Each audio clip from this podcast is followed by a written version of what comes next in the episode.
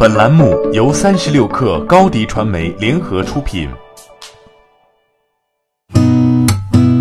八点一刻，听互联网圈的新鲜事儿。今天是二零二零年一月七号，星期二。您好，我是金盛。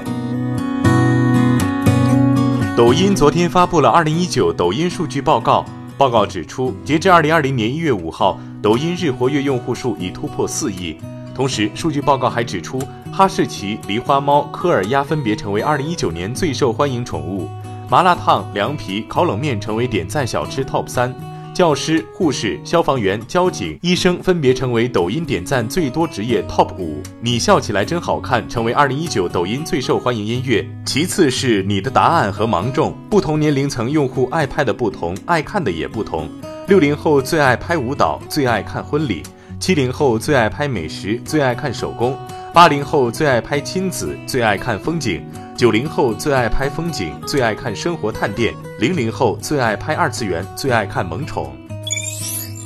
支付宝账单是每年朋友圈炫富大赏的保留节目。今年的账单已经出炉，但是相比往年显得没那么刺激了。二零一九年的支付宝账单依旧会显示过去一年你的开支情况，但不再像往年那样显示你的消费水平领先百分之九十九的同龄人了。关于这一调整，支付宝官方对三十六氪回复称，年账单更加克制了，关注个人就行。支付宝不光是让大家花钱，更重要的是像管家一样帮大家管钱。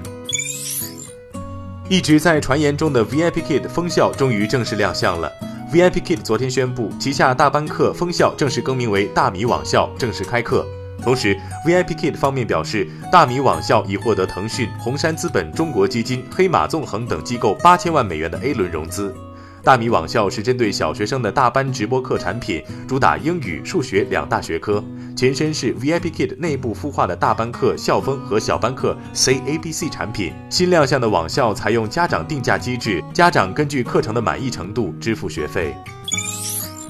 近日，苹果 iOS 版和安卓版手机 QQ 上线了一个新功能，可以实时显示对方的手机电量以及充电状态。针对大家担心隐私会泄露的问题，腾讯 QQ 在微博上回应表示，这个功能必须通过在线状态选择，决定是否向对方实时显示自己的手机电量以及充电状态，不设置好友是没有任何办法查看的。有财经博主在微博上爆料称，海底捞旗下一投资公司正在招兵买马，欲打造中国国内一流的量化投资平台。昨天，海底捞相关负责人表示，大家太热情了。而提及公司成立量化投资平台的初衷及后续打算，该负责人表示要等做出点效果再看看。哔哩哔哩最新公布了时尚新计划二期的内容，招募时尚博主入驻。B 站为参与者提供了现金奖励、流量扶持和商业资源匹配等众多资源，而且与第一期相比，二期流量从二十亿翻到了五十亿。此外，B 站发布的哔哩哔哩时尚大数据显示。目前，时尚区已拥有一百六十三万支视频，获得一百零六亿次播放，七亿次弹幕互动和近二十六万个内容标签，全方位涵盖美妆、穿搭、健身等品类。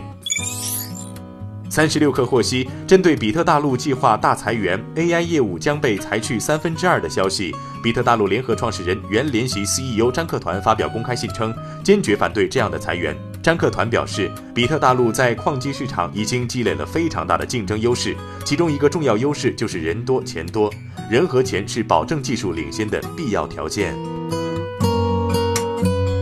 八点一刻，今日言论，在校长领导力圆桌论坛暨新乡村教育家授徽仪式上，马云表示，自己当了六年老师，离开教育很多年，作为外行人，越来越感受到教育改革的必要性，必须要进行教育改革。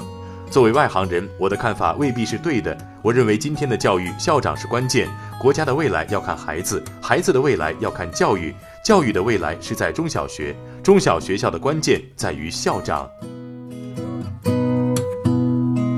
好，今天咱们就先聊到这儿。编辑崔彦东，我是金盛，八点一刻，咱们明天见。